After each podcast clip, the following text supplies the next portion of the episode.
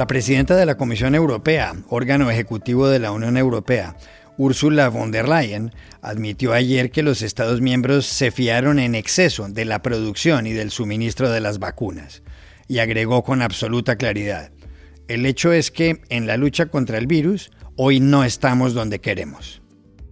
Und dennoch ist es eine Tatsache, dass wir heute beim Kampf gegen das Virus noch nicht da sind, wo wir sein wollen. ¿En qué punto se encuentra la vacunación en Europa? ¿Y en qué etapa en Estados Unidos y en América Latina? Hoy les contamos los detalles. México se ha convertido en el tercer país del mundo en número de muertos por la pandemia. Como la ocupación de las camas de hospital es muy elevada, muchas personas están perdiendo la vida en su propia casa por falta de oxígeno. Oscar López, periodista de The New York Times, que acaba de escribir sobre el tema, nos explicó la situación. Una monja francesa que cumple hoy 117 años y que es la segunda persona más longeva del mundo acaba de superar el coronavirus. De niña vivió la Primera Guerra Mundial, de adolescente la gripe española, más adelante la Segunda Guerra, y ahora esto. Sobre esta historia que le da la vuelta al mundo hablamos con la corresponsal en París, Andreina Flores.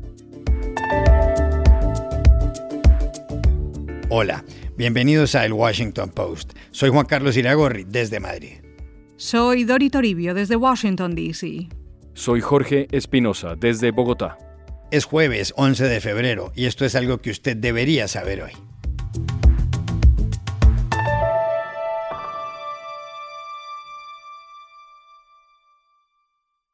Un ambiente preocupante se respira en los 27 países miembros de la Unión Europea por el retraso en la entrega de las vacunas contra el coronavirus, lo cual hace más lenta la tarea de inmunizar a 450 millones de personas. La presidenta de la Comisión Europea, Ursula von der Leyen, dijo ayer que este año se han puesto 26 millones de dosis y añadió, trabajaremos tan duro como podamos para cumplir nuestro gran objetivo, que es vacunar al 70% de la población adulta para finales del verano. Und wir werden so hart wie nur irgend möglich arbeiten, dass wir unser Ziel erreichen, nämlich dass wir bis Ende des Sommers 70 Prozent der erwachsenen Bevölkerung en Europa geimpft haben. En Alemania, el 2,8% de la población ha recibido al menos una dosis. En España y Portugal, el 2,9%. En Italia, algo menos, el 2,4%. Y en Francia, el 3%. En el Reino Unido, que ya no forma parte de la Unión Europea, ha sido vacunado con una dosis como mínimo el 18,9% de la población. Ese país es el cuarto en número de contagios en el mundo casi 4 millones, y supera ya los 115 mil muertos. Por eso ha puesto en marcha grandes campañas de vacunación y anuncios publicitarios en ese sentido. En este aparecen Elton John cantando y el actor Michael Caine afirmando que la vacuna no duele. Elton John, audition, take one. My name is Elton John. And as you can see, I'm still standing. Yeah, yeah, yeah. Thank you. Hello, my name is Michael Caine. I've just had a vaccine for COVID. It didn't hurt. Not many people know that. Al momento de grabar este podcast, se han aplicado más de 138 millones de dosis de la vacuna en 75 países, según Bloomberg. Se ponen unas 4 millones 800 mil al día. El lío es que si esa cantidad no se incrementa, deberán pasar seis años y medio antes de que tres cuartas partes de la población del planeta esté inmunizada. Pero vamos a zonas distintas a Europa, vamos a otros continentes. ¿Cuál es la situación en Estados Unidos, Dori? Juan Carlos, Estados Unidos, que tiene unos 330 millones de habitantes, sigue siendo el país del mundo más golpeado por el coronavirus, con más de 27 millones de infectados y 471.000 muertos, según la Universidad Johns Hopkins. Y a día de hoy se han administrado 46 millones de vacunas. Un 10,5% de la población ha recibido una dosis y un 3,4% las dos. Ahora, una de las grandes prioridades de la administración de Joe Biden es acelerar esta campaña de vacunación. Y hay buenas noticias, según anunciaba ayer Jeff Sintz, el coordinador de la respuesta contra el coronavirus de la Casa Blanca. our seven day average daily doses administered is now 1.5 million shots per day, up from 1.1 million only two weeks ago. But let me be very clear we have much more work to do. This is just the start. SINS explica que de media se están administrando ahora un millón y medio de dosis al día. Estos son 400.000 dosis más que hace dos semanas. Pero es solo el comienzo y aún queda mucho trabajo por hacer.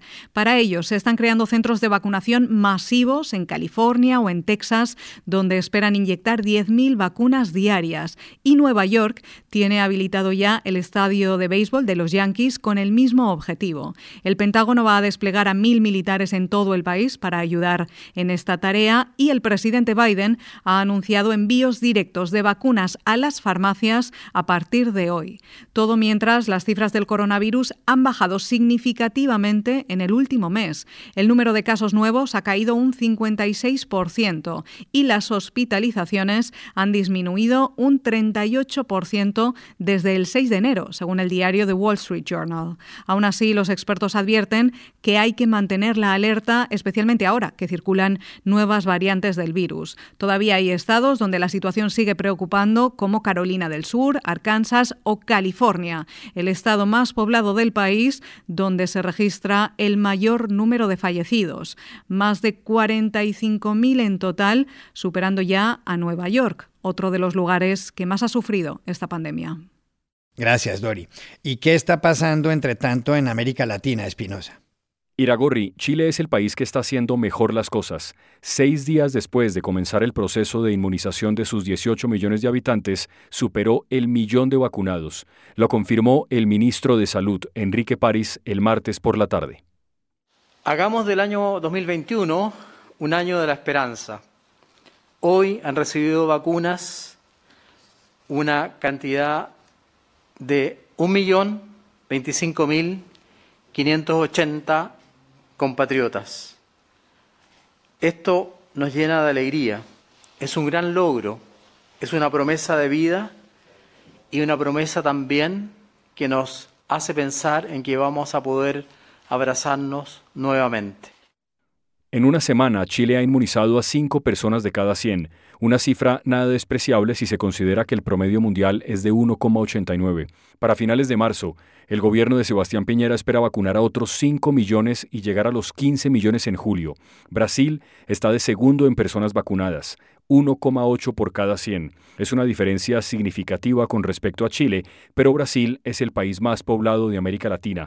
Tiene 209 millones de habitantes. Según el cálculo de Our World in Data, ha administrado 3.800.000 vacunas. Le sigue Argentina, que comenzó el proceso el 29 de diciembre con la vacuna rusa Sputnik 5 y que ayer había inmunizado a 1,14 personas de cada 100. México, que ha sufrido retrasos en la entrega de algunas vacunas, es el cuarto país en las estadísticas. 0,56 de cada 100 mexicanos han recibido una dosis. El martes, el presidente Andrés Manuel López Obrador confirmó que los mayores de 60 años comenzarán a vacunarse a finales de esta semana, y el subsecretario de Salud, Hugo López Gatel, habló del total de vacunados comparado con el número de casos. Tenemos hoy más vacunados que casos activos. Y esto ya es positivo.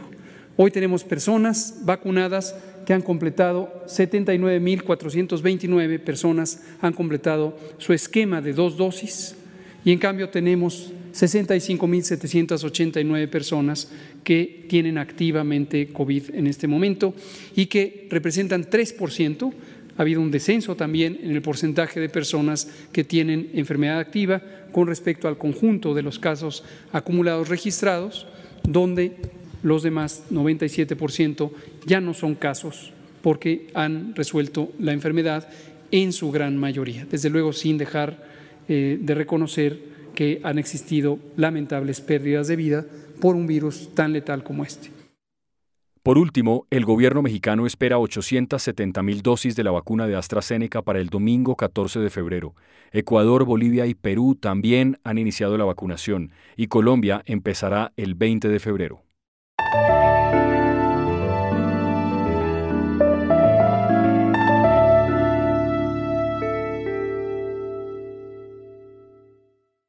México, un país con más de 130 millones de habitantes, tiene 1.946.000 personas contagiadas de coronavirus, según la Universidad Johns Hopkins de Baltimore. Dori, la cifra de muertos es muy elevada, más de 168.000. Eso lo convierte en el tercer país con mayor número de fallecimientos, detrás de Estados Unidos y el Brasil. La alta ocupación de las camas de hospital ha causado un verdadero drama para quienes sufren en su propio hogar los rigores de la enfermedad. El diario The New York Times acaba de describir el problema en un artículo titulado El mercado de la muerte, la escasez de oxígeno hace que los mexicanos mueran en su casa. Lo firman Natalie Kitroev y Oscar López. Hablamos con él. Lo que ocurrió en México es que a finales del año pasado hubo un segundo rebrote de la pandemia.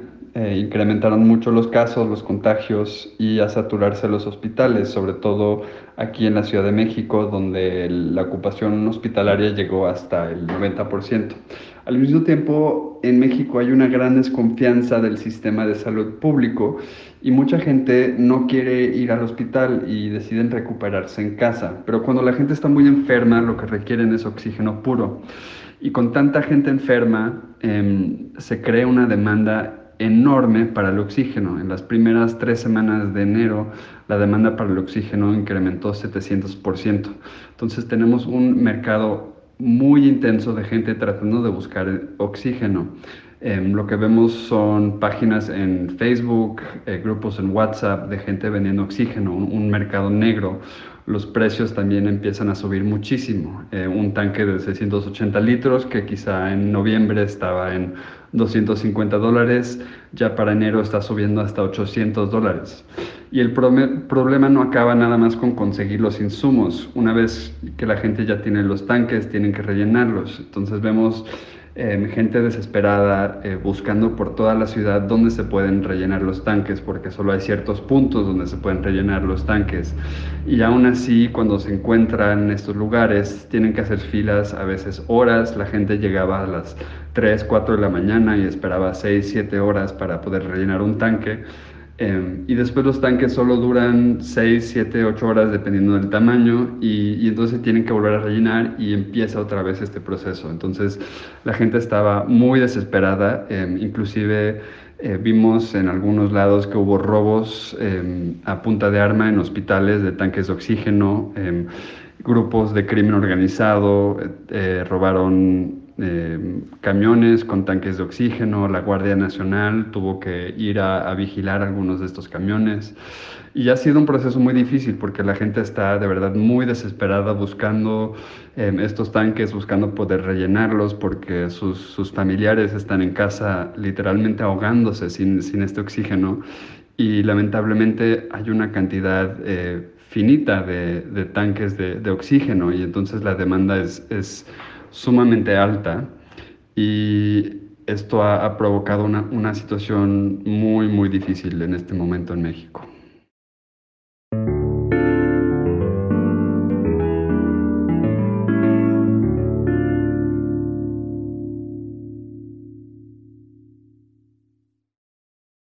Tenía 10 años cuando estalló la Primera Guerra Mundial, 14 cuando surgió la pandemia de la gripe española 35 cuando empezó la Segunda Guerra y 116 cuando el martes de esta semana los médicos declararon oficialmente que acababa de superar el coronavirus, una enfermedad de la que se contagió en su país natal, Francia. Se llama Lucille Randon, aunque su nombre religioso, de monja de las Hijas de la Caridad, es distinto. Es hermana André, y su historia le está dando la vuelta al mundo. Lucille nació en Alès, en la región de la Occitania en un hogar protestante, pero a los 19 años se convirtió al catolicismo para trabajar luego en un hospital cuidando huérfanos y ancianos. A los 40 decidió ordenarse. Mucho después, en 2019, cuando cumplió 115 años, recibió una carta del Papa Francisco y un rosario bendecido por él y hoy en la lista de los más longevos del mundo solo la supera la japonesa Kane Tanaka, que acaba de llegar a los 118 comiendo chocolate con frecuencia. Hace pocas horas, Lucille habló con la agencia Reuters y dijo con respecto a la enfermedad, estuve muy cansada durante un tiempo y me di cuenta de que estaba más enferma de lo que pensaba. No me asusté porque no tengo miedo a morir, ha pasado y pasará. Le preguntaron, ¿pasará esto como todo lo demás? Y contestó, sí.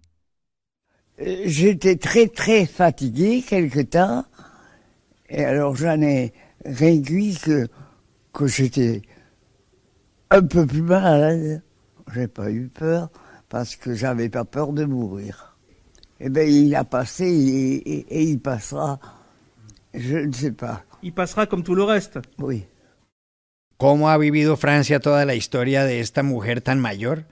Para saberlo, llamamos a la capital de ese país a la conocida periodista y analista venezolana Andreina Flores. Bonjour euh, desde París, Iragorri. Pues sí, es una historia impresionante. Estamos hablando de la persona más anciana de Europa, la segunda del mundo, la hermana André, una monja que vive en la ciudad de Toulon, en el sur de Francia, y que ha sobrevivido al COVID-19 sin problemas y de hecho sin ningún tipo de síntoma. Y esto es obviamente una rareza entre la gente de su edad, sobre todo si tomamos en cuenta que en el hogar de ancianos donde ella vive, 81 abuelos dieron positivo para el coronavirus y entre esos, 7 fallecieron. Hablamos de una señora cuyo estado físico está deteriorado por la edad, por supuesto, está en silla de ruedas, está ciega, tiene algunas dificultades para hablar, pero en lo que respecta al coronavirus está perfectamente. La hermana André ha hablado muy poco del tema, solo ha dicho que ni siquiera se dio cuenta de que había contraído el COVID-19 y que no tiene miedo de morir. De hecho, ya en 2019, cuando cumplió 115 años, había declarado a la prensa que esperaba tranquila la muerte para poder reunirse con sus familiares y aliviar a las personas que se ocupan de ella. Y por otro lado, le cuento también un poco cómo ha recibido Francia este caso. Eh, aquí se ha tomado, digamos, como un soplo de aire fresco en medio de, esta pandemia, como un episodio de esperanza, sobre todo para los más ancianos, porque, como sabemos, son los más vulnerables. Entonces es una forma de decir que pertenecer a la tercera edad y contraer el COVID no es necesariamente sentencia de muerte. Y como dato bonito para cerrar, Iragorri, le cuento que este jueves es el cumpleaños del hermana André cumple 117 años y por supuesto la fiesta va a ser mucho más emotiva y compartida por toda Francia que se ha conmovido por la historia de esta viejita vencedora del COVID.